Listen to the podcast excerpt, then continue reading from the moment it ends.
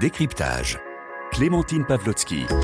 Bonsoir à tous et bienvenue dans Décryptage. Nous vous proposons ce soir de découvrir une unité très spéciale du ministère français des Armées, la Red Team Défense, une unité composée d'experts scientifiques et militaires, mais aussi plus surprenant d'auteurs et de scénaristes de science-fiction. Leur mission, imaginer et anticiper les risques technologiques, économiques, sociétaux et environnementaux susceptibles de menacer la France et ses intérêts dans les 40 prochaines années. La Red Team Défense opère sous le sceau de la confidentialité, mais une partie de ses travaux a été déclassifiée et elle vient de publier un ouvrage intitulé Ces guerres qui nous attendent 2030-2060 aux éditions PSL Équateur. Alors comment travaille cette unité? À quoi pourraient ressembler les menaces et guerres de demain? Et comment les armées françaises s'y préparent-elles? On en parle pendant 20 minutes avec notre invité. Bonsoir Emmanuel Kiva. Bonsoir. Merci beaucoup d'être euh, avec nous. Vous êtes le directeur de l'Agence de l'innovation de défense euh, du ministère français des Armées. C'est donc vous qui euh, chapeautez hein, cette unité Red Team Défense. Alors expliquez-nous d'abord Emmanuel Kiva, comment est né ce projet d'unité Red Team Défense? Alors ce projet, il est né euh, du fait que j'ai une femme qui est euh, amateur de science-fiction ou amatrice euh, et que nous sommes allés ensemble à un festival que je conseille d'ailleurs à tous les auditeurs qui se qui se trouve à Nantes, qui s'appelle le Festival des Utopiales. et là, j'ai pu voir la créativité des auteurs de science-fiction, mais aussi leur connexion avec la science. et ça nous a tout de suite interpellés. Et quand la ministre des Armées, Florence Parly, a décidé en septembre 2018 de créer l'agence de l'innovation de défense et que j'en suis devenu directeur, tout de suite nous avons discuté de cette idée de faire appel à la créativité de ces auteurs de science-fiction et je dois dire que euh, elle a, si j'ose dire, acheté cette idée très rapidement. Euh, notre mandat, c'était de trouver d'autres moyens de soutenir l'innovation de défense et de penser un petit peu hors du cadre. Et alors très concrètement, comment est-ce que vous les avez euh, recrutés et sur quels critères tous ces euh, auteurs de science-fiction? Alors on a fait deux démarches parallèles. La première, ça a été de dire, voilà, on monte un projet parce que l'on pense que les auteurs vont nous aider à passer ce qu'on appelle le mur de l'imaginaire, donc à, imaginer différemment. Et donc on a fait un appel à candidature. Euh, quels sont les auteurs qui voudraient travailler avec nous? Et là, on a été surpris parce qu'on a reçu 1200 candidatures. Alors je ne vais pas vous cacher que les 1200 n'étaient pas complètement exploitables mais 600 d'entre elles l'étaient, ce qui nous a beaucoup surpris. Euh, et en parallèle, nous avons lancé une procédure de marché public, hein, puisque c'est un projet tout à fait sérieux, euh, pour trouver un opérateur, parce qu'il nous semblait qu'il euh, était absolument nécessaire de trouver quelqu'un qui nous apporte une méthodologie, méthodologie de, de réflexion, une méthodologie également de restitution. Et finalement, après une procédure qui a duré quelques mois, nous avons retenu euh, PSL, donc l'Université Paris Sciences et Lettres, qui est devenue l'opérateur de la rétime et qui, elle, a fait son choix, avec notre aide, dans l'ensemble des candidatures des auteurs de science-fiction. Et très concrètement, ces, ces auteurs, ces scénaristes de science-fiction, comment est-ce qu'ils travaillent pour imaginer les menaces de demain? Alors concrètement, d'abord, il travaille pas tout seul. Il travaille avec euh, euh, des ingénieurs de l'armement, avec des spécialistes de géopolitique du ministère, avec euh, des militaires, puisque ce, projet est porté, est piloté par l'agence, mais est porté par la DGRIS, qui est la Direction générale des relations internationales et de la stratégie, portée également par l'état-major des armées et par la Direction générale de l'armement. donc on a ce qu'on appelle une blue team, et devant cette blue team, on a une dizaine d'auteurs de, de la team de tous les horizons, de tous les courants de science-fiction. On a des dessinateurs, on a des scénaristes, on a des gens qui font du techno-thriller, on a des gens qui font euh, du space opéra, et on les fait travailler en groupe. Et ça déjà, c'est quelque chose d'assez nouveau. Et chaque année, on leur demande de développer deux scénarios euh, à notre profit. Le but étant très clairement de nous faire peur. Alors justement, un des scénarios que vous imaginez, eh c'est le suivant. On est euh, dans les années 2030. Euh, le monde connaît à ce moment-là euh, une succession de désastres naturels. Des millions de personnes se retrouvent réfugiées climatiques il y a un territoire qui résiste au milieu de ce chaos, c'est la Guyane française. Et le centre spatial de, Kourou reste un élément central hein, pour permettre à la France et à l'Europe d'accéder à l'espace. Avec euh, ce projet que vous imaginez, projet de construction d'un ascenseur spatial avec des dizaines de milliers de kilomètres euh, de câbles en reliant euh, véritablement la Terre à l'espace. Et dans ce contexte, vous imaginez à quoi pourraient ressembler nos vies sur Terre Je vous propose qu'on écoute tout de suite un extrait de scénario publié sur votre site redteamdefense.org. la surveillance des individus atteint un nouveau stade. Afin de maîtriser une population plus mobile que jamais, le puçage se généralise. Rapidement, une puce contient toutes les données médicales, financières et civiles de son porteur. Ceux qui la refusent pour des raisons idéologiques deviennent apatrides et se réfugient sur les côtes, s'ajoutant aux réfugiés climatiques. Refoulés en mer, ils décident de s'y installer pour s'inventer de nouvelles identités. La première nation post-territoriale émerge, la P-Nation ou Nation pirate. Voilà, la suite du scénario Emmanuel Kiva, c'est que cette P-Nation, elle attaque grâce à un sous-marin euh, la, fameuse fusée chargée euh, de mettre sur pied l'ascenseur spatial. Et puis les pirates euh, envahissent par milliers la, la Guyane française. Alors c'est vrai que vu comme ça, on se croirait un petit peu dans une série Netflix. Qu'est-ce qui vous permet de dire qu'on est dans une réalité possible, que, tout cela peut se réaliser dans les prochaines années? Et qu'on n'est pas complètement dans la fiction? Alors, ce qui nous intéresse d'abord, c'est de mettre en place les conditions de réflexion qui ne soient pas complètement hors sol. Donc on a ce qu'on appelle un cône de vraisemblance. Et euh, par exemple, on parlait de l'ascenseur spatial, eh il fait partie de ce cône de, vraisemblance. Ce sont des technologies qui sont, sinon développées aujourd'hui, du moins euh, étudiées, euh, avec toute la difficulté qui est de faire un câble de 36 000 km pour relier cet ascenseur à l'orbite géostationnaire. ça, ça veut dire que c'est scientifiquement possible. Dans quelques décennies, on peut avoir un câble qui relie la Terre à l'espace. Pourquoi pas? Et justement, ça, ça fait partie du travail de nos auteurs. D'abord, je rappelle qu'on leur demande pas d'essayer d'imaginer les armes du futur ou les technologies du futur. On leur demande de créer un modèle de société qui nous permettrait d'anticiper les menaces qui pourraient, euh, qui pourraient en, dériver. Et pour ce faire, eh bien, ils s'appuient sur des travaux euh, scientifiques, des travaux technologiques. Donc je ne sais pas du tout si un ascenseur spatial pourrait se développer, mais je sais que c'est beaucoup plus probable qu'une autre technologie qui serait par exemple la téléportation et qui n'apporterait rien euh, en termes de scénario au, ministère des Armées. Donc c'est une, comme le disait la ministre, c'est une porte ouverte euh, vers un futur que l'on ne souhaite pas, mais auquel il convient néanmoins de se préparer. De se préparer, évidemment. Est-ce que euh, dans les scénarios que vous établissez, il y a des, thèmes ou des domaines euh, prédominants? Alors aujourd'hui, euh, les, deux scénarios sur la piraterie euh, dont, auxquels vous faites référence ont été développés pour ce qu'on appelle la saison zéro. C'était le lancement du projet. On voulait montrer quel était le concept euh, du projet. Dès le début de l'année 2021, on a lancé la saison numéro 1 et donc il y a eu quatre thématiques qui ont été imaginées et parmi ces quatre thématiques, c'est l'état-major des armées, c'est la DGA, c'est la DGRIS qui ont choisi quelles étaient les deux thématiques principales euh, qu'on évoquera peut-être et sur lesquelles euh, il convenait de, de, se pencher. Et même chose cette année, nous avons euh, la saison 2 qui est lancée avec deux thématiques qui ont été également choisies parmi quatre et dont je ne peux pas vous parler puisque ce n'est pas encore déclassifié.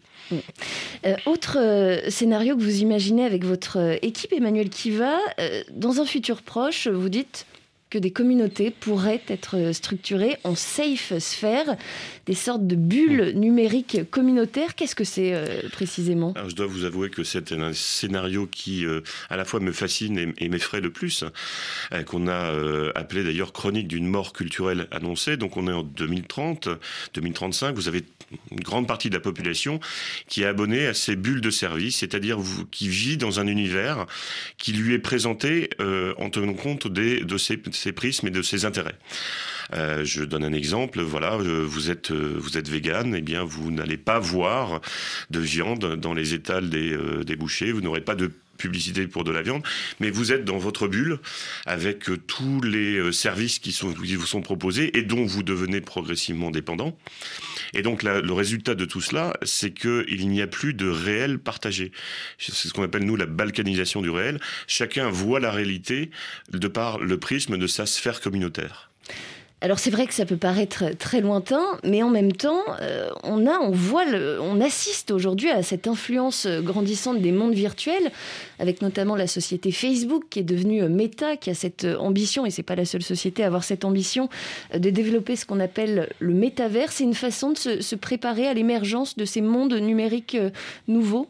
Pour être tout à fait honnête, on a été surpris par l'annonce de Meta, euh, puisqu'elle est euh, arrivée après la divulgation euh, en juin dernier des premiers résultats de ce scénario de la Red Team. Mais ce qui montre bien l'intérêt de l'approche, c'est de prendre des concepts qui sont aujourd'hui envisageables et de tirer la ficelle très loin pour voir quelles seront les menaces qui pourraient en résulter. Dans le cadre de, cette, de ce scénario, la menace, c'est quoi? Eh bien, c'est qu'il y ait... Alors nous, on a imaginé une crue, enfin les auteurs ont imaginé une crue centenniale dans une grande ville étrangère associée à une attaque bioterroriste, et donc la nécessité d'aller évacuer les ressortissants français. Et là, on se trouve confronté à, une problématique qui est que plus personne ne parle du même réel. Donc comment est-ce que la parole militaire française peut avoir un impact et faire en sorte que l'on puisse rapatrier nos ressortissants. Donc ça parle beaucoup effectivement de manipulation d'informations, de balkanisation du réel, je l'ai dit, mais ça s'ancre également dans des problématiques extrêmement prégnantes d'un point de vue militaire. Comment vous exfiltrez une population de ressortissants qui ne croient pas en ce que vous lui dites. Et tous ces scénarios, une fois qu'ils sont euh, mis sur pied, qu'ils sont établis, qu'est-ce que vous en faites euh, concrètement? Est-ce qu'ils donnent lieu à des entraînements réels avec l'armée? Ou est-ce qu'on est pour l'instant euh, vraiment dans le domaine du théorique? Alors, le, résultat de ces scénarios, d'abord, il est présenté de manière confidentielle, classifiée, puisque nos auteurs sont habilités secret défense. Et c'est présenté donc à notre communauté, la Blue Team, qui euh, justement a pour euh, rôle d'essayer d'imaginer les ripostes à ces, euh, à différentes, à ces différentes menaces. Euh, très concrètement, on, on, bâtit ce qu'on appelle des dossiers de menaces qui sont transmis ensuite aux états-majors. Ensuite, la ministre peut décider, ça a été le cas, de déclassifier une petite partie de ces scénarios, ce qui donne lieu à, ce, à cette publication euh, aujourd'hui. Mais sachez qu'il y a quand même une grande partie que l'on garde en interne, et on les garde à la fois pour pouvoir sensibiliser l'ensemble des, euh, des acteurs du ministère à ce type de problématique, mais, euh, et vous venez de le dire, oui, il y a des projets concrets. En l'occurrence, la ministre des Armées a annoncé lors du Forum Innovation Défense qui s'est tenu en novembre dernier que nous lancions un projet qu'on appelle Myriade et que malheureusement je ne pourrais pas vous décrire dans le détail, qui s'intéresse à la guerre cognitive et qui dérive directement des travaux de la Red Le principe de la Red c'est vraiment, on se projette en 2060, on imagine une société qui est pas très rose, je, je l'admets, les menaces qui en découlent, quelle pourrait être la surprise stratégique en 2030, et aujourd'hui, qu'est-ce qu'on peut faire pour permettre de euh, l'éviter? Et on comprend bien en vous écoutant, euh, Emmanuel Kiva, qu'on est sur des, sujets euh, extrêmement euh, sensibles. Vous le disiez, hein, d'ailleurs, il y a tout un volet qui est évidemment resté confidentiel. Quel était l'intérêt de rendre public une partie de ces scénarios que vous avez établis? D'abord, je pense que la défense, c'est pas une forteresse. Elle doit expliquer son action et on doit également montrer de nouvelles manières de penser l'innovation de défense. Et ça, ça en faisait partie. Vous savez qu'il y a, un, eu un, effort très conséquent de la part de la ministre des Armées sur l'innovation de défense. Eh bien, euh, on fait pas ça pour faire comme avant, avec plus d'argent. On fait ça pour essayer d'imaginer de nouveaux moyens de penser l'innovation. Et puis, je pense que c'est aussi un moyen de montrer tout, euh, tout l'intérêt, toute l'interaction de l'armée avec la société. L'armée fait c'est une partie euh, entière euh, de la société. Notre mission, c'est de protéger les citoyens et peut-être de montrer toute la diversité, mais aussi toute la difficulté de cette action euh, d'anticiper la surprise stratégique. Donc nous, on pensait que c'était un bon moyen euh, de euh, montrer ce que nous faisions et que le, citoyen puisse être au courant des démarches qui sont entreprises par le ministère. Est-ce qu'on retrouve des, des unités similaires à la, à la Red Team Défense dans les armées étrangères ou c'est véritablement une spécificité française? C'est une excellente question dans la mesure où on, m'a souvent dit ah oui mais euh, vous vous inspirez de ce qui a été fait aux États-Unis. Alors il est vrai qu'aux États-Unis, Isaac Asimov par exemple a travaillé avec le, Pentagone. Le US Marine Corps a fait euh, appel également à des auteurs de, science-fiction. Et puis je rappellerai quand même que la dissuasion est née dans l'esprit d'un auteur de science-fiction, Robert Heinlein, qui euh, imaginait une bombe sale avec une instance supranationale qui interdisait à tous de faire la guerre parce que les dommages seraient trop importants. Et ça c'était en 1940. Donc il y a eu effectivement des précédents. ça n'est pas, comme je l'ai expliqué, le, la, source d'inspiration qui nous a qui nous a guidés pour faire la rétime, mais surtout dans cette forme-là, le fait de faire travailler en groupe des auteurs de science-fiction, mais avec aussi des scientifiques, avec des philosophes. Je n'ai pas mentionné, mais nous avons également une purple team, une white team, donc des gens qui sont là pour pouvoir apporter des réponses à des questionnements qui soient d'ordre philosophique, éthique, euh, scientifique. Euh, je pense que c'est euh, assez unique et à ma connaissance, il n'y a pas d'autre armée qui fonctionne sur ce mode-là aujourd'hui. À terme, qu'est-ce que vous attendez, Emmanuel Kiva, de la, de Red Team? Est-ce que c'est l'équipe a, vocation à, s'agrandir? Alors, je ne sais pas. En fait, c'est une expérimentation. Il faut bien comprendre que là, nous organisons une expérimentation. Nous en sommes à la deuxième saison. Il y aura sans doute une troisième saison. Et ensuite, on va réfléchir. On va faire ce qu'on nous appelle un rétexte, donc un retour d'expérience, pour se dire est-ce que c'est le bon format? Est-ce que c'est que de la science-fiction, c'est autre chose? Quels ont été les résultats concrets euh, de ce projet-là Comment est-ce qu'il faut, le cas euh, échéant, soit l'adapter, soit le pérenniser et sous quelle forme? Aujourd'hui, ces auteurs ne sont pas euh, salariés du ministère des Armées, mais peut-être que demain, il pourrait y avoir une structure au sein du ministère qui nécessite d'avoir des auteurs, entre guillemets, à demeure. Je n'en sais rien. C'est tout l'intérêt de cette expérimentation dont on verra les premiers fruits, je pense, cette année et, l'année prochaine. En tout cas, les premiers, les premiers enseignements. Est-ce que vous avez déjà euh, une idée des prochains thèmes euh, sur, les, sur lesquels la Red Team va plancher Si bien sûr vous pouvez nous en parler? Eh ben non, je peux pas. Je suis. Oui, j'ai une très bonne idée.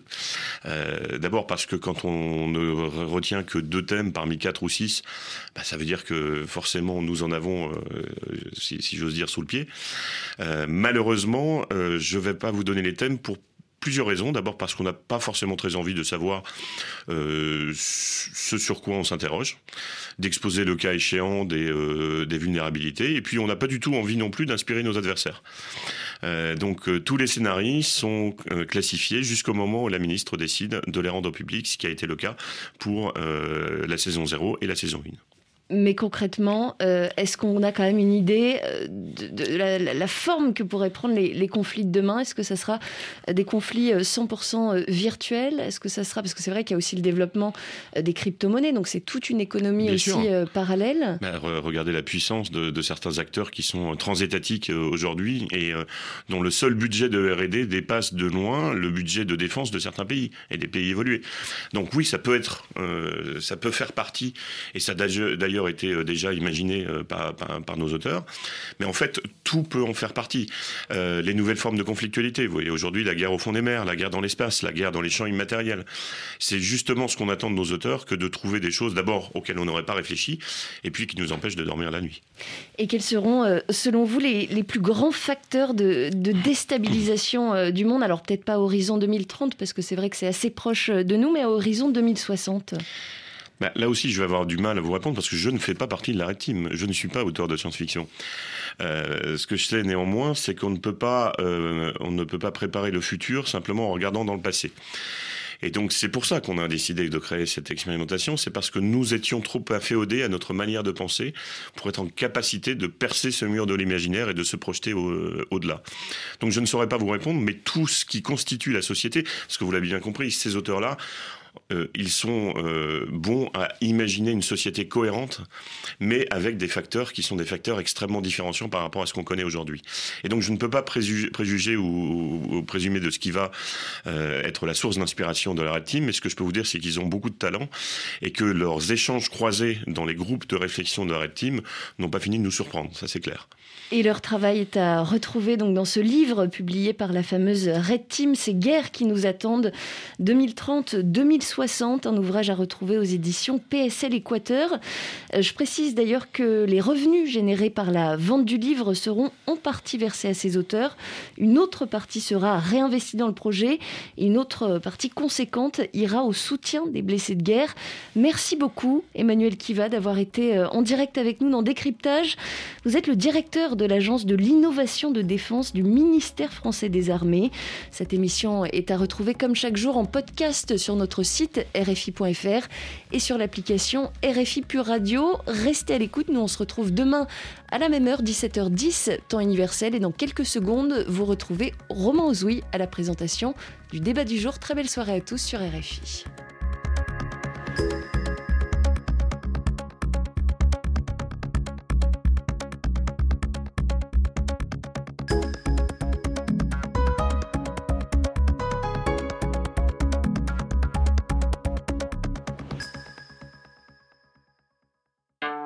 Santé. Caroline Paris.